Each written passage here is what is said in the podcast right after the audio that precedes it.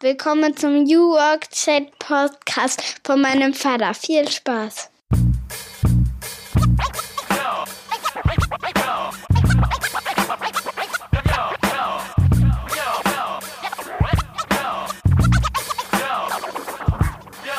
Moin und herzlich willkommen zum New Work Chat Podcast.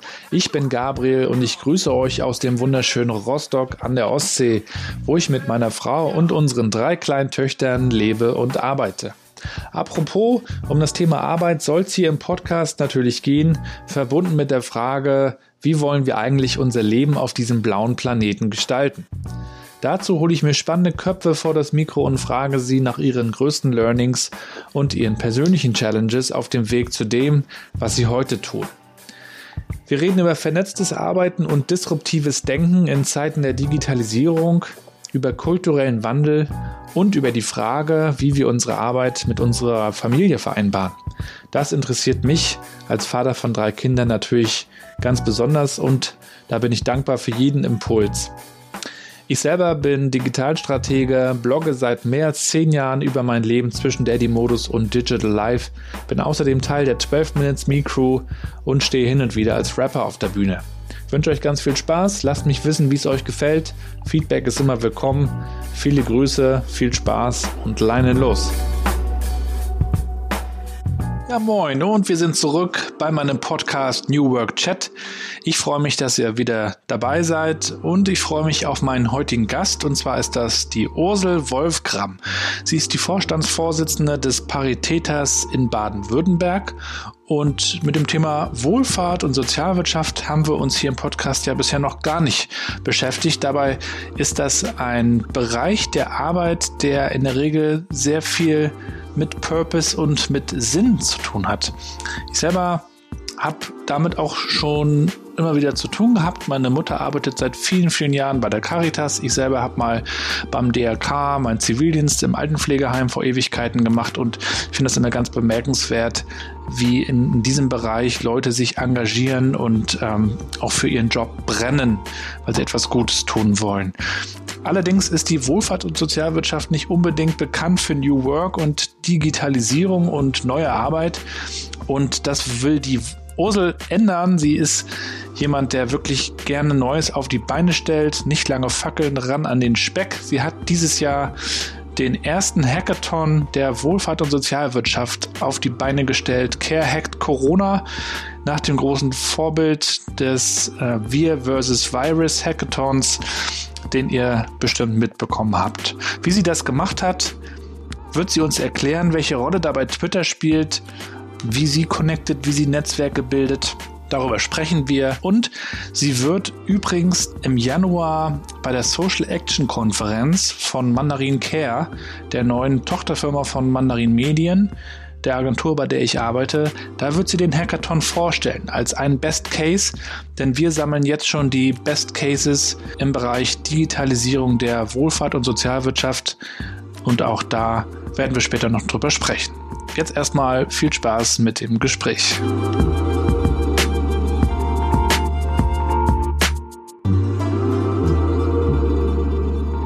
Und wir sind zurück zu einer neuen Folge meines Podcasts New Work Chat und ich freue mich ganz besonders, dass ich heute die Ursel Wolfgram zu Gast habe. Viele Grüße aus Rostock, Ursel.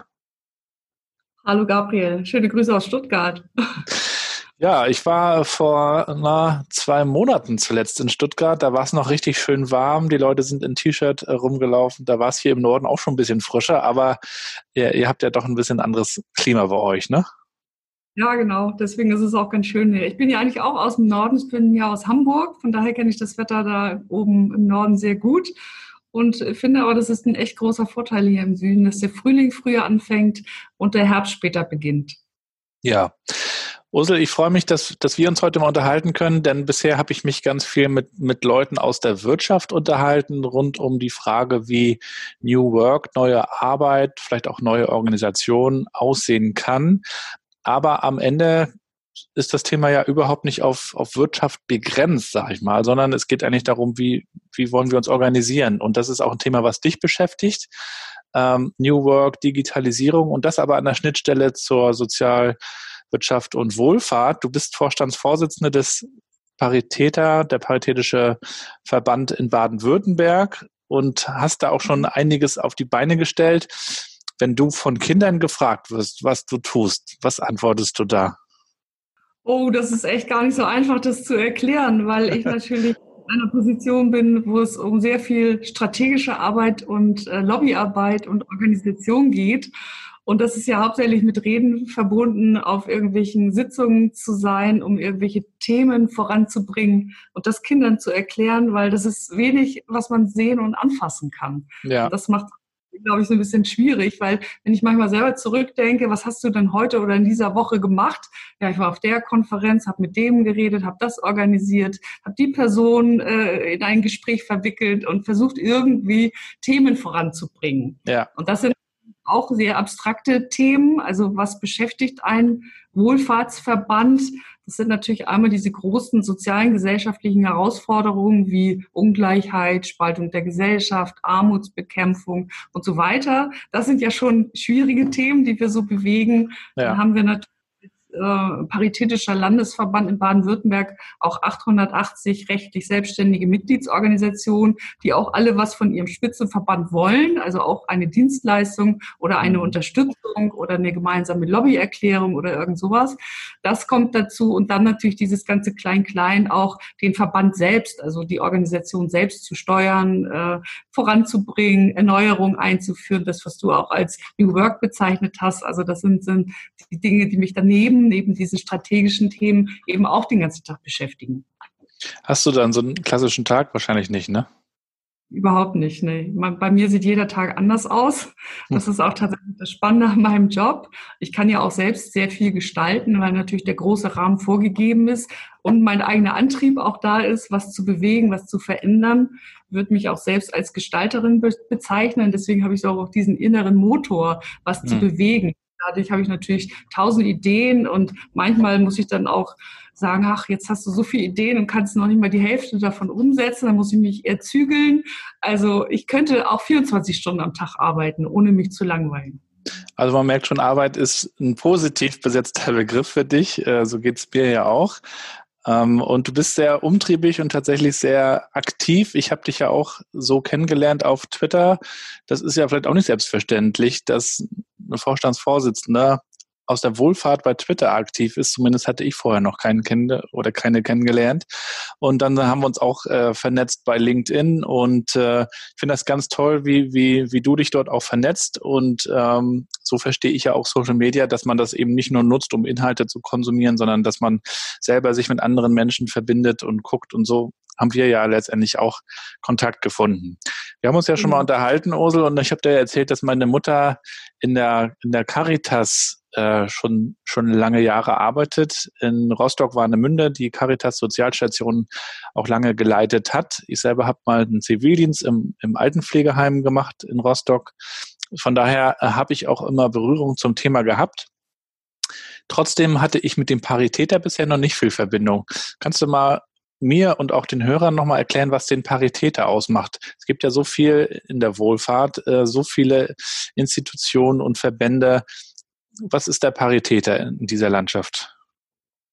Also eigentlich gibt es gar nicht so viel äh, Spitzenverbände der freien Wohlfahrtspflege. Es gibt natürlich bekanntere und nicht so bekannte. Hm. Und äh, das treibt mich vielleicht auch an, den Paritätischen ein bisschen bekannter zu machen in der Welt, weil Deutsches Rotes Kreuz oder AWO oder Caritas oder so, das hat man ja vielleicht schon öfter gehört. Und je nachdem, wo man wohnt, vielleicht auch eher die religiös geprägten Verbände. Also ich merke das auch hier in Baden-Württemberg. Im badischen Teil ist die Caritas natürlich sehr stark und im württembergischen Teil das diakonische Werk. Und da müssen wir sozusagen, wir ähm, als Paritätischer irgendwie auch versuchen, auf Augenhöhe wahrgenommen zu werden zu diesen großen Playern, weil wir eben gerade das alles nicht sind. Wir sind nicht kirchlich geprägt und wir sind auch nicht parteipolitisch geprägt. Wir sind genau die anderen. Und äh, das ist ein bisschen so ein Sammelbecken von Organisationen, Initiativen, Selbsthilfegruppen, die sich eben nicht einer Partei oder einer äh, Religion zugehörig fühlen. Und die sind so bei uns. Ja. Und deswegen zu sagen, was ist dann unser äh, Alleinstellungsmerkmal? Die anderen können sagen, vielleicht die Bibel oder das Parteibuch oder so. Das ist bei uns eben nicht, sondern unser Alleinstellungsmerkmal ist, dass wir eben nicht durch andere geprägt sind, sondern dass wir unser Doing selber erarbeiten müssen. Mhm. Das heißt, wir ganz, ganz stark unsere Mitglieder an Positionen zu beteiligen, an Haltung zu beteiligen, so dass wir einen großen inneren Diskussionsprozess führen, bevor wir dann mit Position nach außen gehen. Ja. Und das ist einerseits natürlich eine Schwächung, weil wir ewig lange diskutieren müssen und weil unsere Bandbreite auch sehr groß ist. Also die Vielfalt in unserem Verband ist riesig. Äh, und mit dieser Vielfalt irgendwie überhaupt zu einer gemeinsamen Entscheidung zu kommen, ist eine wirkliche Herausforderung. Andererseits, wenn uns das gelungen ist, dann sind wir auch sehr schlagkräftig. Dann haben wir auch eine sehr große Wirkung, weil wir unsere Mitglieder auch hinter uns wissen und dann eben auch mit einer Stimme sprechen können. Und ihr habt da mit, mit dieser Schlagkraft sogar kürzlich etwas auf die Beine gestellt, das es in Deutschland noch überhaupt nicht gegeben hat, nämlich ein Hackathon in der Sozialwirtschaft. Äh, auch das wollen wir nachher ja. gerne. Bitte? Und das auch noch digital. Und das auch noch digital und ich glaube sogar bei Twitter gestartet. Da wollten, würden wir uns nachher gerne nochmal drüber unterhalten. Mich würde aber als, äh, als äh, zum Beginn nochmal interessieren, wie du eigentlich dazu gekommen bist. Ähm, wie, wie kommt man denn in so eine Position? Was, was hat dich so äh, geprägt in deinen Stationen ähm, davor oder wo du auch aufgewachsen bist? Du erzählst, du kommst aus Hamburg. Ähm, erzähl gern mal so ein bisschen deinen dein Weg zum Paritäter. Also ich habe äh, sehr früh mal Sozialpädagogik studiert. Also ich bin ja noch so ein Baujahr, ähm, da war es noch nicht so üblich, dass die Mädchen irgendwie Abitur machen und studieren und dann irgendwelche wissenschaftlichen Laufbahnen einnehmen, sondern ich komme aus einem Handwerks äh, aus einer Handwerksfamilie äh, mit vier Kindern und äh, es war ganz klar, die Mädels heiraten und kriegen Kinder und die Jungs, die machen einen Job und äh, verdienen mhm. dann Geld. Und aus dieser Situation heraus habe ich versucht, meinen eigenen Weg zu gehen äh, und äh, manchmal auch den anderen, als meine Eltern vielleicht wollten. Ähm, und äh, mir war immer wichtig, dass ich auf eigenen Beinen stehe und auch mein eigenes Geld verdienen kann. Und deswegen war klar, dass ich schon auch irgendwie Abitur machen möchte, irgendwie studieren, mach, äh, studieren möchte und auch äh, so viel Geld verdiene, dass ich von niemandem abhängig bin. Und das hat mich, glaube ich, ziemlich maßgeblich geprägt, dass ich immer versucht habe, ähm, unabhängig meinen Weg zu gehen, und äh, das hat, glaube ich, dann in Folge auch dazu geführt, dass ich auch in meiner Arbeit, in meiner Tätigkeit äh, immer sehr stark von meinen eigenen Idealen und von meinen eigenen Vorstellungen so äh, getrieben bin äh, und mich da schlecht unterordnen kann. Und ich glaube, das ist der Weg in Führung dann auch gewesen. Also ich bin dann schon relativ früh auch in Führungsverantwortung gegangen äh, und habe gemerkt, dass ich mit meinem sozialpädagogischen Studium nicht alles erreichen kann und habe dann auch nochmal überlegt, was ich machen möchte und habe dann gedacht, ja, ich möchte auch nochmal irgendwas richtig können, richtig so mit handwerklicher Kompetenz und mit, äh, mit, ähm, mit einem Meisterbrief äh, im, in den Händen und habe dann eine Darmschneider-Ausbildung Darmschneider gemacht und den Meister auch gemacht und habe dann ein Unternehmen geleitet ähm, für Frauen, Frauen und Mädchen, die sozusagen über diese, diese Werkstatt dann auch in Ausbildung gekommen sind und sich auch so ein bisschen ihr eigenes Leben aufbauen konnten. Also sehr, sehr viele Frauen mit unterschiedlichem Migrationshintergrund. Und äh, da habe ich dann auch wieder relativ schnell Führung übernommen, habe dann eben auch eine Werkstatt geleitet, habe danach, als es dann gut funktionierte, auch viele verschiedene Werkstätten geleitet, habe den das erste Callcenter im Sozialbereich aufgebaut und mhm. habe mehrere Zentrale, Cafés äh, aufgebaut, wo dann auch Menschen mit Behinderung Ausbildung machen konnten und so. Also ich bin sehr, sehr früh eigentlich in Führungsverantwortung gegangen. Auch in Hamburg noch? In Hamburg, genau. Und habe dann äh, auch nochmal BWL studiert, weil äh, ich merkte eben, da ging es dann auch los mit wirtschaftlicher Sozialarbeit. Äh, da musste man dann mit Betriebswerten irgendwelche Budgets aushandeln. Äh, und da muss man einfach wissen, wovon die Rede ist. Äh, und ja. äh, habe BWL nochmal studiert, parallel. Ich habe immer alles so berufsbegleitend auch gemacht und habe dann äh, eigentlich mit dieser Dreifachqualifikation, glaube ich, ein gutes Rüstzeug gehabt, den nächsten Schritt auch zu tun. Und der nächste Schritt war dann ganz klar auch Geschäftsführungsarbeit zu machen. Und da bin ich dann im Diakonischen Werk gelandet in Hamburg und habe äh, von Kirchenkreisen, also jetzt von einem und dann gab es eine Fusion, habe dann mehr, mehrere Kirchenkreis-Diakonien zusammengeführt zu einer. Äh, und äh, ja, das war der Schritt, bevor ich dann zum äh, zum Bildungsbereich übergewechselt bin und habe dann ein paar Jahre lang äh, die Deutsche Angestelltenakademie geleitet, die ja sehr ah, ja. Dezentral arbeitet, also einen Standort in Hamburg zwar hat, aber dann in allen Bundesländern auch Zweigstellen hat. Ich habe mal bei, äh, der, bei der DA in Hamburg auch äh, noch eine Weiterbildung gemacht zum äh, Kaufmann für Marketingkommunikation. Da habe ich, ja, genau. als ich in Hamburg gelebt habe, bei Agenturen gearbeitet und parallel noch das gemacht. Daher kenne ich das auch, ja. Ja, genau. Und da war ich die Geschäftsführerin und habe das auch ein paar Jahre geleitet. Und mhm. äh, ja, ähm, du hast schon rausgehört vielleicht, ich war ja beim Diakonischen Werk und bei der Deutschen Angestelltenakademie. Das sind zwei Unternehmen, die eben sehr stark von Dritten geprägt sind, also entweder von der Kirche oder von der Gewerkschaft. Äh, und dann habe ich irgendwann gemerkt, ich möchte gerne eher bei den, äh, bei den Freidenkern äh, also bei denen, die nicht so stark äh, beeinflusst sind. Die Unabhängigen wieder. Ja. Und deswegen fand ich die Ausschreibung sehr interessant, die ich dann eben sah, dass in Stuttgart äh, für den ähm, für das Bundesland Baden-Württemberg äh, eine Vorstandsvorsitzende gesucht wird für den Landesverband hier und habe mich dann dort beworben. Wann war das? 2014 habe ich mich beworben und 2015 habe ich dann hier angefangen. Und jetzt könnte man denken, das ist eine konservative Geschichte. Wenn man Tatsächlich? in so eine Organisation kommt, die es auch schon lange gibt, also Wohlfahrt hin oder her, aber ähm, wie hast du das vorgefunden und äh, was hast du dann da auch dir vorgenommen zu der Zeit? Also konservativ in dem Sinne, dass es das schon lange gibt, da hast du recht. Also der Paritätische ist auch schon hier in Baden-Württemberg schon über 70 Jahre alt, bundesweit schon über 90 Jahre alt. Also wir sind tatsächlich schon äh, ja so ein gestandener äh, äh, Verband. Aber dadurch, dass wir eben dieser nicht geprägte Verband sind, also nicht durch irgendeine ein Tendenzunternehmen oder so, ähm, sind wir doch immer noch die spontanen Spontis geblieben, die ihre Dinge eben selber in die Hand nehmen. Und wir haben auch sehr viele Mitgliedsorganisationen, die eben anders als der Mainstream auch ihre Angebote äh, konzipiert haben und umsetzen.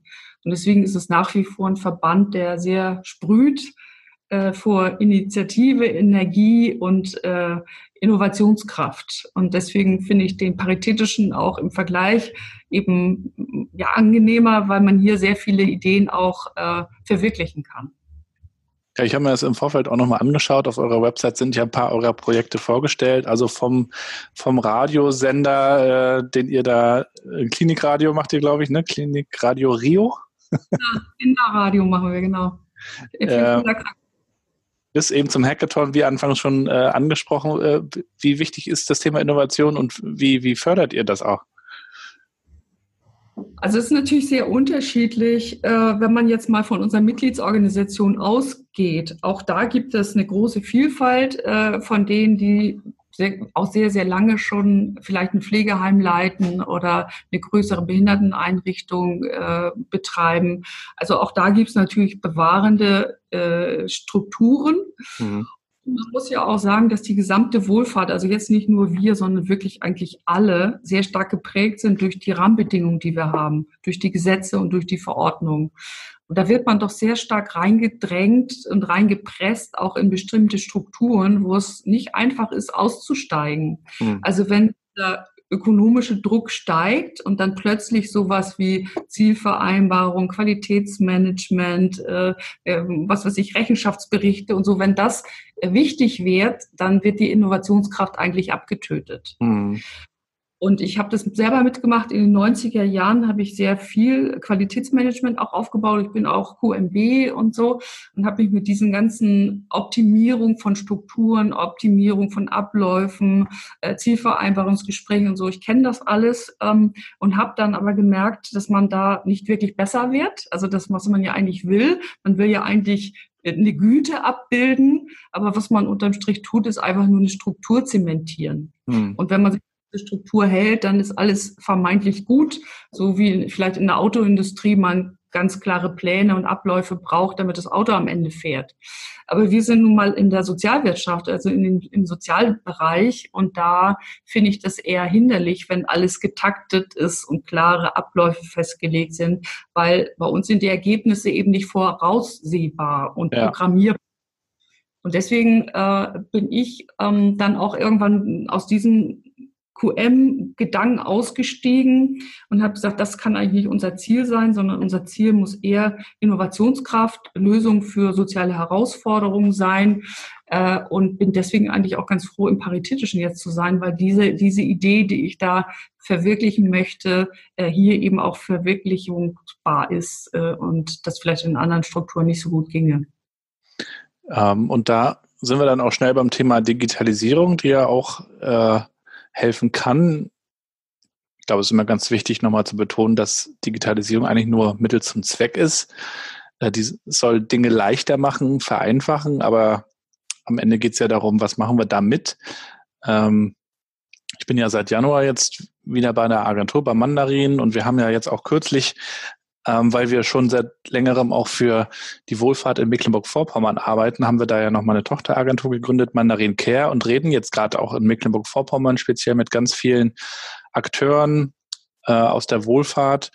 Und das Thema Digitalisierung ist manchmal noch, ich sag mal, in der Entwicklung. Das ist noch nicht überall so wirklich angekommen, wozu das gut ist. Oft heißt es auch, naja, wir haben das bisher auch anders gemacht, wir schreiben uns das lieber auf, wir reden lieber drüber.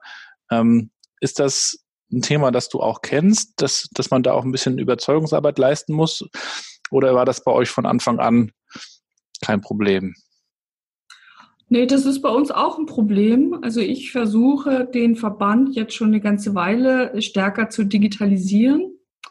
Also bestimmt schon seit zweieinhalb, drei Jahren und habe gemerkt, dass wir Ende letzten Jahres, also oder sagen wir schon Mitte letzten Jahres, äh, auf sehr viel oder ich auf sehr viel Widerstand gestoßen bin. Also dieser Wunsch, mit mir zusammen den Paritätischen zu digitalisieren, war kaum noch vorhanden. Okay. Äh, ich habe da sehr viel Gegenwehr und und und äh, äh, ja äh, so den Wunsch gespürt, es möge doch bitte wieder so werden, wie es vorher war. Hm. Und ähm, da muss ich tatsächlich sagen, dass die Pandemie und dieser Lockdown da im Frühjahr äh, quasi dann diesen Schub äh, geleistet hat, den ich vielleicht durch Ansprache und so nicht leisten konnte. Ja. Und was man natürlich dann gemerkt hat, war, als ich, ich habe, ähm, ich glaube am 15. März habe ich ähm, Homeoffice angewiesen. Da sind dann alle Menschen nach Hause gegangen und was wir gemerkt haben, durch diese Vorarbeit, die ich geleistet hatte in den Jahren davor und besonders auch im ersten Halbjahr 2019, äh, waren wir arbeitsfähig. Wir waren komplett arbeitsfähig. Wir haben überhaupt keinen Abbruch gehabt. Und da haben unsere Mitarbeiterinnen und Mitarbeiter gemerkt, ach so blöd war das ja vielleicht alles gar nicht, was wir letztes Jahr machen mussten. Wir mhm. haben also MS Teams eingeführt, wir haben äh, äh, Videokonferenzen eingeführt und so weiter und so weiter. Und wir haben es jetzt auch wirklich in der Pandemie, also in diesem Lockdown genutzt. Also wir haben es nicht nur gelernt und Frau Wolfgang hat nicht nur gesagt, ach, das sollten wir jetzt mal machen, sondern wir haben es wirklich genutzt und haben festgestellt, welche großen Vorteile darin liegen. Ja. Und das ist, glaube das, was vielen fehlt, die Idee, dass es mit digitalen Tools besser werden könnte. Hm. Also es wird als ein Mehr und ein, als eine Belastung erstmal im ersten Schritt gesehen und nicht äh, zu welchem Zweck. Du hast es ja auch gesagt, wir machen es ja nicht als Selbstzweck, sondern um bestimmte Dinge vielleicht besser hinzukriegen. Ja. Und das ist deutlich geworden in der Pandemie, wo man sich eben nicht mehr live treffen konnte, man sich dann aber über eine Zoom-Konferenz oder ein Team-Meeting über MS Teams, da konnte man relativ gut das auffangen, was man sonst in Präsenzveranstaltungen gemacht hätte. Und da ist erstmalig, glaube ich, so richtig der Groschen gefallen, dass man diese Tools, die es gibt, wirklich auch gut nutzen kann. Ja, inter interessanterweise, das ist, ist, auch meine Erfahrung, die ich bei der, bei der Sparkasse gemacht habe. Da habe ich ja vier Jahre gearbeitet, dass viele Dinge ähm, zwar über eine Einladung, über eine Freiwilligkeit funktionieren, wenn es um Veränderungen geht, aber andere Dinge auch nochmal erst Fahrt aufnehmen, wenn es gar nicht anders geht. Also ich glaube, so ein gewisser Mix aus Push und Pull ist, ist ganz gut. Und sicherlich hat die Pandemie in, in vielen Bereichen geholfen zu sagen, okay, es gibt jetzt einfach keine Alternative. Wir müssen ja jetzt kommunizieren und zusammenarbeiten. Es hilft ja nichts. Aber Natürlich ist es auch so, dass es am Anfang erstmal schwer ist für einige, weil man sich mit neuen Themen beschäftigen muss und bis es dann funktioniert, dauert es manchmal. Das kennen wir ja auch selber äh, als, als Leute, die vielleicht affin sind. Man muss sich erstmal mit einem System beschäftigen, bis man da durchblickt und, und die Übersicht hat. Das fällt manchen natürlich auch schwerer, aber das ist vielleicht so ein positiver Nebeneffekt, den wir dieses Jahr gelernt haben und kennengelernt haben, dass, dass das eben doch geht und dann am Ende auch die Arbeit vereinfachen kann. Ne? Ja, und das äh, Entscheidende ist, glaube ich, auch äh, Anlässe zu schaffen, wo man merkt, dass es vielleicht sogar Spaß bringt. Das ist so der eine Aspekt. Und der andere Aspekt ist, dass man vielleicht auch damit sogar Dinge erreichen kann, die man vielleicht mit anderen Formaten wie Präsenzveranstaltungen gar nicht erreicht hätte. Ja. Also ich würde nie sagen, dass wir alles umstellen auf digitale Medien. Das finde ich ist totaler Quatsch. Ich würde dich auch gerne mal privat sehen und äh, du bist ja, als du nach Stuttgart kamst, hast du ja auch mal angefragt, ne, ob man sich mal privat auch kennenlernt. Hätte ich gern gemacht, wenn ich die Zeit gehabt hätte, weil wir kennen uns ja auch nur sozusagen durch digitale Medien. Äh, aber ich glaube, in Zukunft, durch die Erfahrungen, die wir jetzt gemacht haben, äh, werden wir unterscheiden können, was ist wirklich gut und wichtig, analog zu tun, wann ja. sollte man sich und wofür sind andere Instrumente, äh, Methoden, Tools besser geeignet. Und unser Repertoire ist einfach enorm gewachsen. Und das freut mich, dass wir das erkennen, dass man mit äh, Videokonferenzen vielleicht auch schneller zum Ziel kommt, vielleicht auch stringenter arbeitet und durch die verschiedenen Beiformate, die es ja noch dazu gibt, vielleicht auch schneller über Abstimmung oder so zu Ergebnissen kommt, dass man das jetzt kennengelernt hat. Aber das viel Wichtigere ist mir ähm, gewesen, dass man eben auch Spaß daran haben kann. Ja. Und dass man äh, auch über diese ganzen Medien wirklich gestaltend äh, äh, Dinge voranbringen kann. Und das ist uns halt ganz gut gelungen im, in den letzten Monaten, weil wir Verschiedenes ausprobiert haben und dann auch Verschiedenes umgesetzt haben und wirklich sehr erfolgreich waren. Und das gibt uns sozusagen Oberwasser, das einfach auch weiterzumachen. Und deswegen plane ich auch schon wieder die nächste Veranstaltung, mhm. weil man mit erstens dieser ähm, Planung von außergewöhnlichen Veranstaltungen unheimlich viel lernt. Also man kommt persönlich auch einfach viel, viel weiter. Und man kommt auch letztendlich zu Ergebnissen, die verblüffend sind und die unheimlich viel Spaß bringen, was einen dann wieder motiviert, auch andere Dinge einfach mal anders anzupacken. Also man ändert auch die Sichtweise, man bekommt einen Perspektivwechsel mit und man merkt, ah, so wie ich die Dinge bisher gemacht habe, brauchst gar nicht weitergehen. Ich könnte vielleicht das, was ich in so einem zum Beispiel Hackathon gelernt habe, vielleicht auch auf mein ganz normales Alltagsleben übertragen und könnte mhm. da auch mal ganz anders anpacken. Und das fand ich das Tolle und das Spannende, jetzt gerade die letzten Monate, mal Dinge einfach anders zu tun als bisher. Das finde ich ganz, ganz spannend. Ähm, Perspektivwechsel.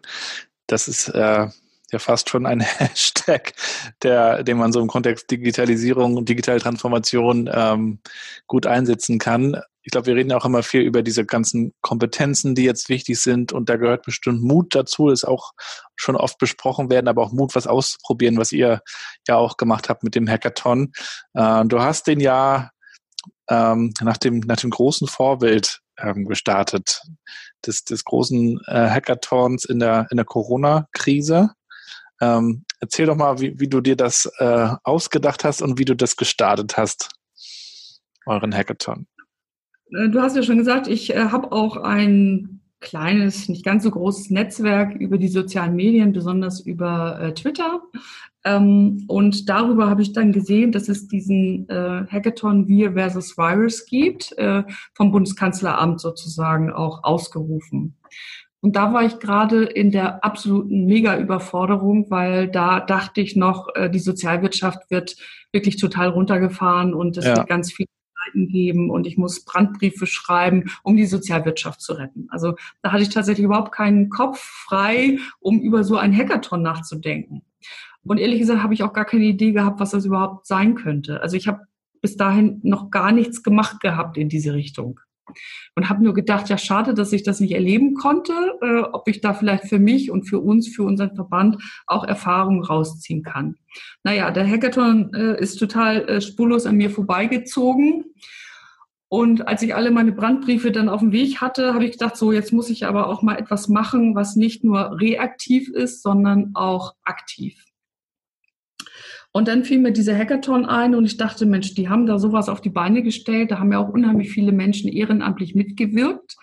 Und das, was ich so über die sozialen Medien gelesen hatte, äh, war es auch sehr euphorisch. Also es hat den Menschen anscheinend Spaß gebracht, in so einer Pandemie was Konstruktives, Gestaltendes äh, so zu tun, wo man auch selber was äh, aufbauen kann und was ja. Neues schaffen. Und da habe ich gesagt, das mache ich jetzt einfach auch mal bei uns in der Sozialwirtschaft, wo wirklich äh, alle mit äh, ne, hängenden Lippen äh, durch die Gegend gezogen sind und wirklich alles sehr negativ und schwarz gesehen haben. Und da ich aber ja gar nicht wusste, was das eigentlich ist, ein Hackathon, und ich gar nicht wusste, äh, wie man das macht und äh, was man dafür alles braucht, habe ich dann ja mal so einen Tweet abgesetzt äh, auf Twitter, dass ich Lust hätte, sowas für die Sozialwirtschaft zu machen und ob da andere Menschen Lust hätten, mitzumachen. Und daraus ist dann relativ schnell so ein kleines Netz entstanden von ein paar Personen, die mir zurückgeschrieben haben, ja, hätte ich Lust, wenn du da irgendwie äh, den Vorstoß machst, bin ich gern dabei. Ja, dann haben wir einfach angefangen zu planen und hatten ja auch nur, ich glaube, noch nicht mal 14 Tage haben wir uns Zeit genommen, das zu planen. Am Anfang dachte ich noch, drei Tage müssen noch reichen und dann haben wir aber doch ein bisschen länger gebraucht. Und dann haben wir tatsächlich in unserer kleinen Vorbereitungsorga-Gruppe ähm, innerhalb von 14 Tagen Hackathon auf die Beine gestellt mit äh, 50 Projekteingebern, äh, also Menschen, die Projekte eingebracht haben aus der Sozialwirtschaft. Und wir hatten 300 Pro Projekt- äh, oder Pro Problemlöser aus ganz unterschiedlichen Perspektiven. Und das war ja gerade das Großartige. Hm. Wir hatten Leute dabei von Porsche, die in Kurzarbeit waren. Wir hatten SAPler dabei.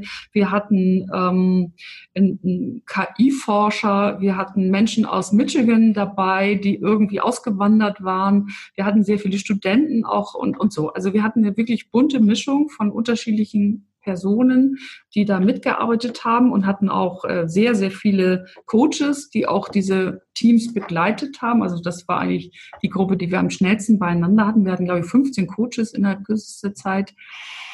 Und ich hatte dann auch ein Startup an meiner Seite, die äh, diesen Hackathon mit mir komplett organisiert haben und dann auch äh, ein Projektteam, was äh, das Ganze programmiert hat. Also ITler, die das äh, ehrenamtlich alles programmiert haben, eine Landingpage und, und alles, was da so zugehört. Hattet, hattet ihr ein konkretes Ziel oder wolltest du einfach mal gucken, was, was man gemeinsam auf die Beine stellen kann? Also es gibt natürlich das das Ziel, was sozusagen vorrangig ist, also was sozusagen auf der, auf der äh, sichtbaren Ebene passiert. Und das sind natürlich die Projektergebnisse, die dann möglicherweise auch realisiert werden und im besten Falle sogar skaliert werden. Es geht ja mal darum, soziale Probleme zu lösen. Hm. Und das, was für mich aber im Hintergrund eine große Rolle gespielt hat, war, in die Selbstwirksamkeit zu kommen. Also raus aus dieser Krise hin zu wir gestalten selbst und ähm, das eben mit sehr viel unterschiedlichen Menschen, die engagiert die Dinge anpacken wollen. Und daraus äh, auch Erfahrung zu ziehen für das danach. Also das war für mich mehr das Ziel, als jetzt wirklich Projektergebnisse zu haben, die man dann weiterverfolgt. Ja. Ja, und das kann ich jetzt so im Rückblick auch feststellen, dass es diese beiden Ziele gab und die sind auch beide realisiert worden. Also sind tatsächlich beide dabei rausgekommen. Wir haben äh, ja auch Projekte prämiert und die haben weiter daran gearbeitet. Wir machen jetzt immer so ein Meetup auch und gucken, was draus wird. Mhm. Wir haben auch Firmen, die das Ganze unterstützen. Wir haben auch Geld gesammelt, die sozusagen die Realisierung unterstützen. Und viele sind jetzt auch dabei, machen sich entweder selbstständig oder haben Verein gegründet oder versuchen das in der eigenen Arbeit umzusetzen. Also diese diese Ziele, die werden auch tatsächlich jetzt verfolgt, so wie es bei diesem Wir versus äh, Virus ja auch passiert. Und die heimlichen Ziele, die ich hatte, sind total aufgegangen. Also wir haben, glaube ich, bei den Teilnehmern eine echte Euphorie sozusagen ausgelöst. Also ich bin danach ganz oft interviewt worden von Studenten, die da mitgewirkt haben oder die davon gehört haben. Die Sozialwirtschaft ist plötzlich spannend geworden für Leute, die vielleicht vorher was ganz anderes machen wollten und überlegen sich jetzt in diese Berufe zu gehen. Äh, ich bin interviewt worden für ein, ein Buch über Innovation und sowas alles. Das ist auch passiert. Die Medien haben darüber berichtet, genau. Genau. Die Mitarbeiter und Mitarbeiter, die daran teilgenommen haben, waren total geflasht und haben gesagt, wow, das war das Beste, was sie je erlebt haben. ne? Davon jetzt übernehmen in meine ganz normale Arbeit. Und das hat so was ausgelöst wie, wir können es doch auch mal anders machen als bisher. Das war ja fast eine Image-Kampagne für die Sozialwirtschaft. total, ja, wirklich total.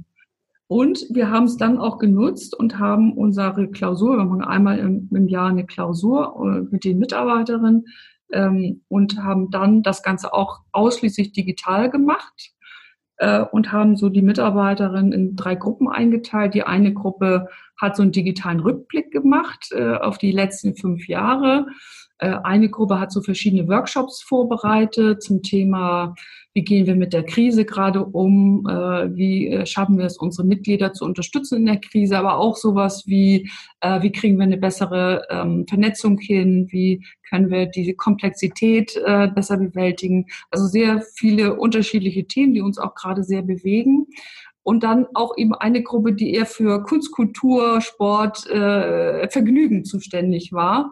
Und die mhm. haben dann die Mittagspause gestaltet und haben die Abenden gestaltet.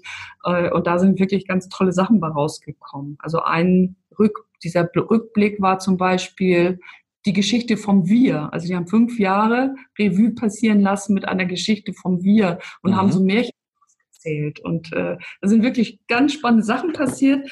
Und das hätten wir nie, nie, nie machen können, wenn wir nicht vorher diesen Hackathon gehabt hätten. Also meine Kolleginnen und Mitarbeiter hätten nie gewusst, wie man digital eine Klausur gestaltet, wenn sie nicht vorher das über den Hackathon sozusagen schon erlebt hätten. Hat so den Boden bereitet.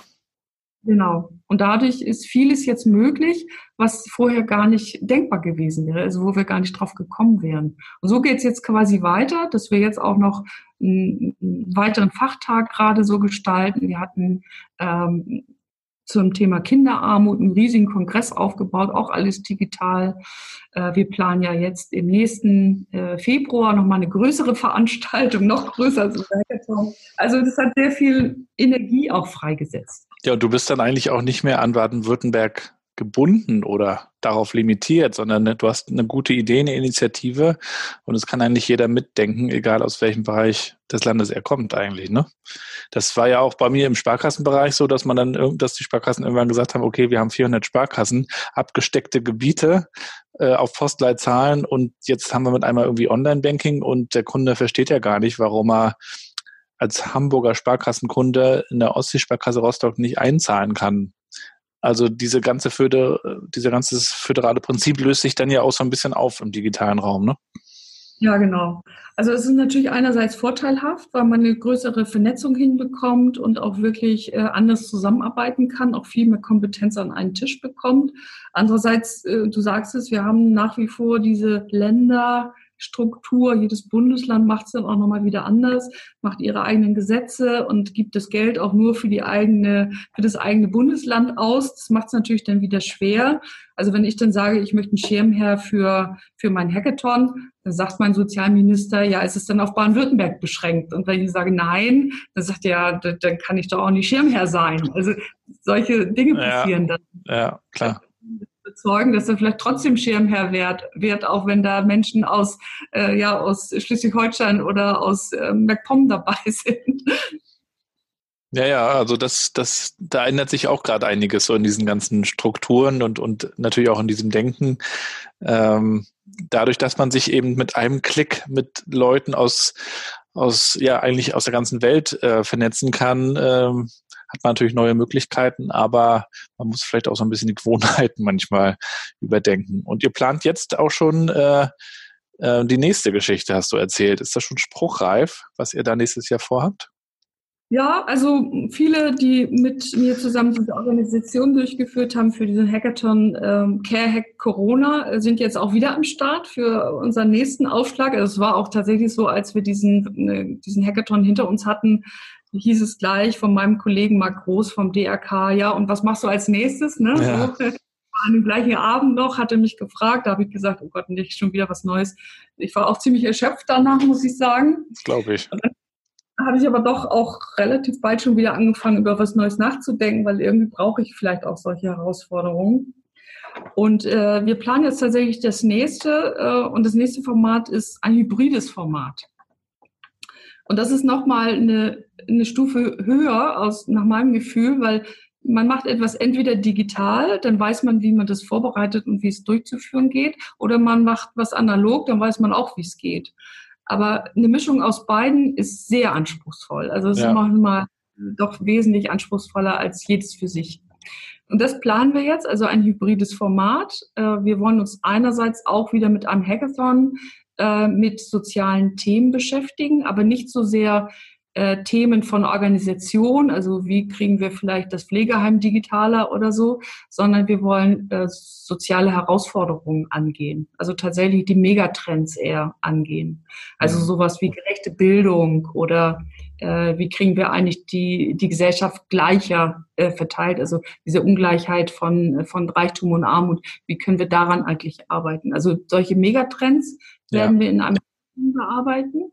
Und es wird parallel dazu ein Kunstkulturfestival geben. Und dieses soll eben äh, dann auch live stattfinden in einem Studio, wo dann auch die Menschen tatsächlich live auftreten äh, und wo es dann auch gestreamt wird. Also wo live sozusagen die Menschen dann zwar wieder digital dabei sind, aber wo es Live-Veranstaltungen gibt. Ja, irgendwie ver verwischt das auch alles, oder? Diese Grenzen online, offline. Heutzutage ist irgendwie alles vernetzt. Ich bin mal gespannt, wie wir in, in fünf Jahren Veranstaltungen machen. Wahrscheinlich, ich kann mir auch gut vorstellen, dass es irgendeine Art von Hybrid dann ist.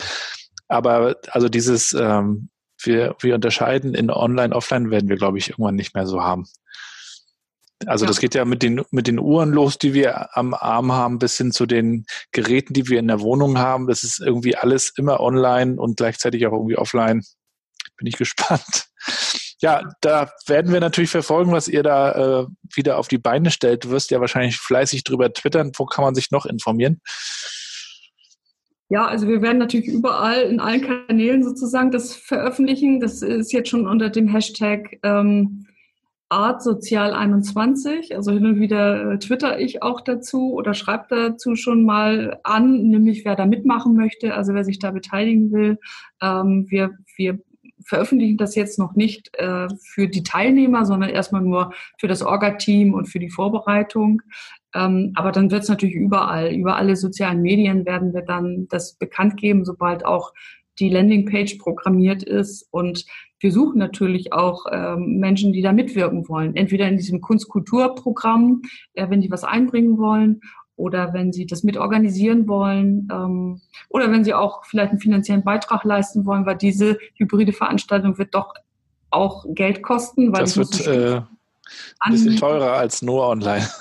Ganz genau. Ich muss ein Studio anmieten. Ich muss vielleicht den Künstlern auch ein bisschen zumindest mal das Hotel bezahlen, wenn sie angereist kommen. Und ich muss vielleicht ein paar Programmiersachen auch bezahlen, also Marketing und so. Macht sich ja alles nicht von allein.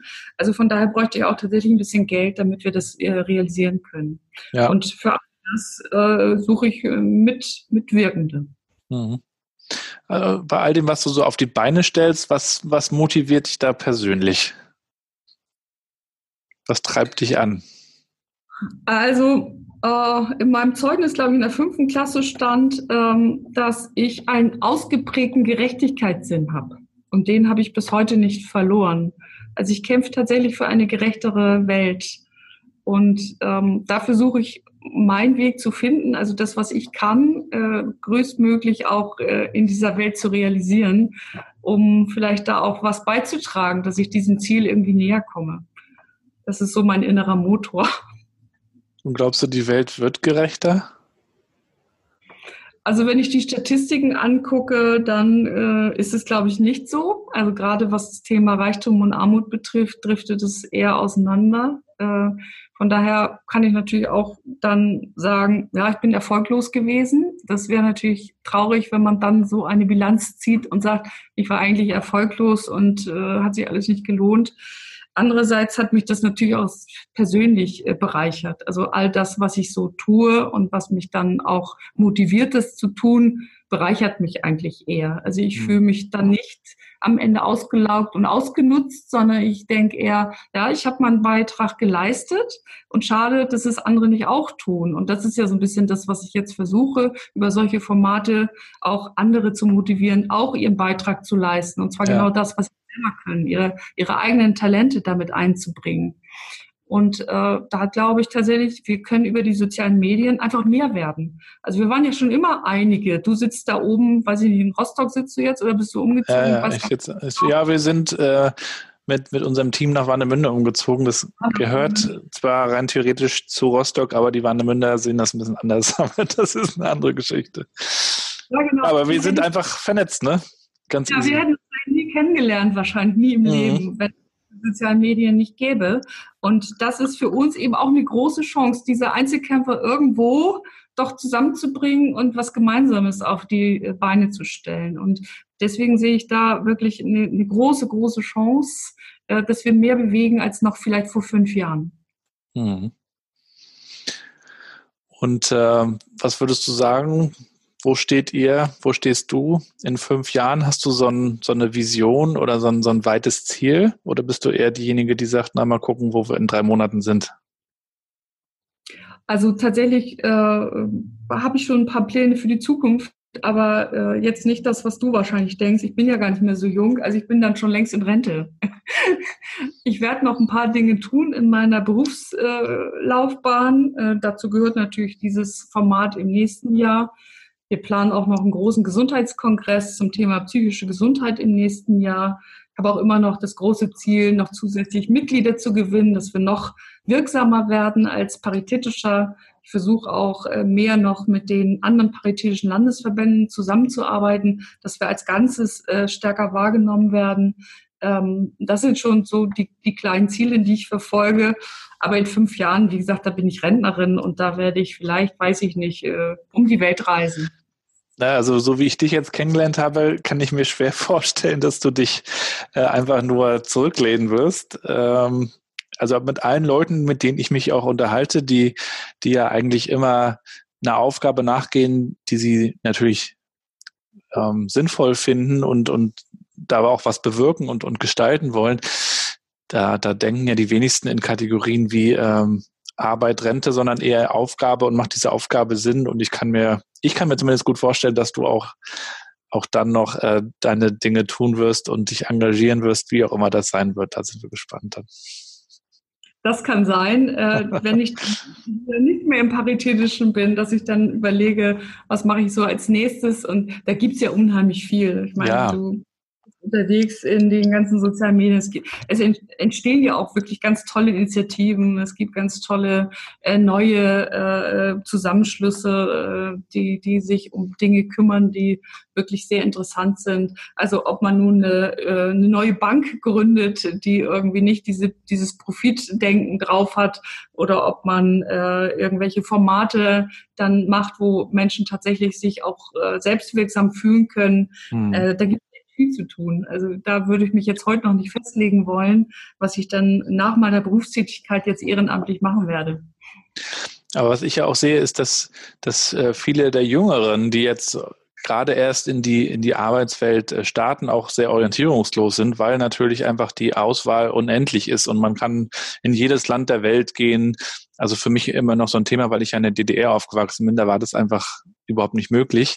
Äh, und du kannst ähm, du kannst eigentlich so viel machen. Du kannst zu Hause arbeiten, du kannst da arbeiten, du kannst zwei Jobs machen, dass viele einfach gar nicht wissen, in welche Richtung sie, sie gehen sollen. Und da finde ich es wichtig, wenn man eben auch irgendeine Art von, von Mentoring oder Sparring vielleicht sogar hat und sich immer mal auch austauscht, ähm, dass erfahrene Leute, erfahrene Arbeiter, die auch schon was gestaltet haben, den Jüngeren vielleicht auch mal was mit auf den Weg geben hier und da passiert das ja auch schon so in, in Wirtschaftsnetzwerken gibt es das ja manchmal. Vielleicht gibt es das jetzt irgendwann auch nochmal in anderen Bereichen.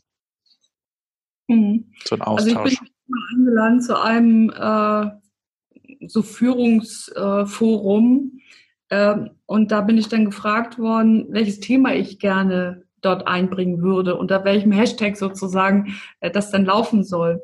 Und da habe ich gesagt, ähm, was ich gerne einbringen würde, ist, was kann die Wirtschaft von der Sozialwirtschaft lernen? Ja, ein Riesenthema. Das, das wäre so ein Thema, was ich gerne voranbringen würde. Ja. Weil ich glaube tatsächlich, dass sich die Wirtschaft komplett verändern muss. Und da ja. müssen wir wirklich mit alter Kraft dran arbeiten, dass das auch passiert. Und da glaube ich tatsächlich, dass wir in unserer Sozialwirtschaft äh, viele Dinge einfach viel besser machen. Ja. Von daher die Frage natürlich wirklich, ob ähm, das ein spannendes Thema auch für die Wirtschaft werden könnte. Ja, bestimmt. So einen Perspektivwechsel einfach mal mit mir zu machen. Ja. Ja, Perspektivwechsel finde ich gut. Ja, Ursel, ich danke dir äh, für, für dieses äh, Gespräch und würde dir zum, zum Abschied äh, traditionell, so wie wir das in diesem Podcast immer machen, nochmal drei, vier Sätze zufeuern, rüberschmeißen, die du spontan bitte einfach beendest. Okay? Ich lasse mich inspirieren von äh, von eigentlich allem, was auf mich einfließt, äh, sei es über äh, Spaziergänge, über Reisen, über Gespräche, aber auch über die sozialen Medien. Ich schalte am besten ab, wenn? Wenn ich ein Krimi lese. Ein Buch, das ich empfehlen kann, ist? Harari ist natürlich so ein, äh, so ein Mindöffner, würde ich sagen. Also eigentlich fast alles, was er geschrieben hat, hat mich schon sehr inspiriert. Hm. Und äh, die letzte, äh, der letzte Satz, wenn es das Internet nicht gäbe, würde ich? Oh je, müsste man wahrscheinlich wieder aufs Telefon zurückgreifen, was ich aber wirklich nicht so schön finde, weil es doch sehr eindimensional ist. Obwohl ich jetzt äh, äh, öfter wieder telefoniere, weil man auch manchmal einfach ein bisschen satt ist von diesen ganzen Videokonferenzen. manchmal ist äh, Telefonieren das Podcasting äh, des, des heutigen Zeitalters. Ursula, ich danke dir für das äh, Gespräch. Wünsche dir weiterhin viel Erfolg mit deinen Projekten. Wir bleiben ja äh, verbunden. Vielleicht können wir ja da sogar noch mal was zusammen auf die Beine stellen bei, bei eurer Geschichte oder auch bei unserer Geschichte Mandarin Care. Wir werden ja im Januar die Social Action Konferenz veranstalten und wollen da ja auch so ein paar spannende Beispiele zeigen. Auch den, den Hackathon am liebsten ähm, würden wir da nochmal erzählen, weil das lohnt sich einfach, dass davon viele Leute erfahren und ich glaube, das hat eine, eine große Strahlkraft, die einfach zeigt, Mensch, jeder kann hier was bewirken. Ähm, das ist manchmal ja auch so durch Dinge wie die US-Wahl jetzt wieder, habe ich schon gedacht. Ähm, dadurch wird nochmal so deutlich, wie wichtig Partizipation eigentlich ist. Also wenn du nicht wählen gehst, dann wird der Trump äh, im schlimmsten Fall nochmal gewählt, haben sich dann viele Amerikaner am Ende auch gesagt. Und der Biden hatte dann so viele Stimmen wie, glaube ich, noch kein Präsident zuvor. Genau. Und da bin ich jetzt auch optimistisch, dass, dass es auch bei der Wahl in, in Deutschland dann eine höhere Beteiligung gibt und äh, vielleicht engagieren sich dann auch generell mehr Leute und, und merken, Mensch, ich, ich kann was bewirken, kann vielleicht nicht den ganzen Globus aufhalten, aber ich kann auch zumindest in meiner Region etwas auf die Beine stellen, ob es jetzt in meinem Job ist oder vielleicht auch im Ehrenamt. Genau, das sehe ich genauso. Also man sollte sich engagieren und zwar genau da, wo man Interessen hat oder wo man tatsächlich sein können, auch einsetzen kann. Und da gibt es so viel, also es ist fast unbegrenzt, es ist ja eher schwer, sich dann zu entscheiden. Ja. Ursel, ein letztes Wort von dir an unsere Hörer. Hast du noch etwas, was du teilen möchtest? Also ich kann nur jeden, jede empfehlen, äh, einfach mal zu machen, auszuprobieren, experimentieren. Also nicht so zurückhaltend sein oder auch mal Forderungen stellen. Also das ist, glaube ich, das, was wir brauchen. Du hast es vorhin mit Mut bezeichnet, das braucht man schon. Man braucht den Mut, auch Dinge äh, neu anzupacken, anders anzupacken oder erstmalig auch vielleicht zu tun. Und äh, ich glaube, dass ein das immer bereichert, selbst wenn man nicht mit allem erfolgreich ist. Ja, wunderbares Schlusswort. Vielen Dank dafür. Alles Gute, viel Erfolg, bleibt gesund und wir lesen uns bei Twitter und Co. Sehen uns hoffentlich dann auch nochmal, wenn sich das alles hoffentlich im nächsten Jahr beruhigt. Wir wissen es noch nicht. Wir werden sehen. Herzlichen Dank, Gabriel. Bis Ciao. bald. Tschüss.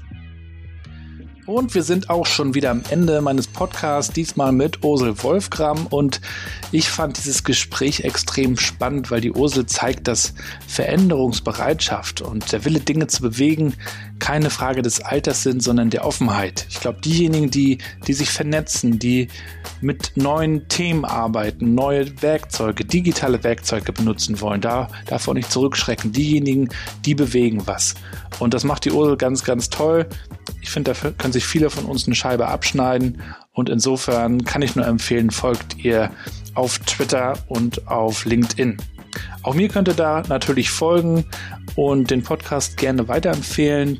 Das wäre echt klasse. Bewertet ihn bitte auch bei Apple Music, wo auch immer ihr ihn hört.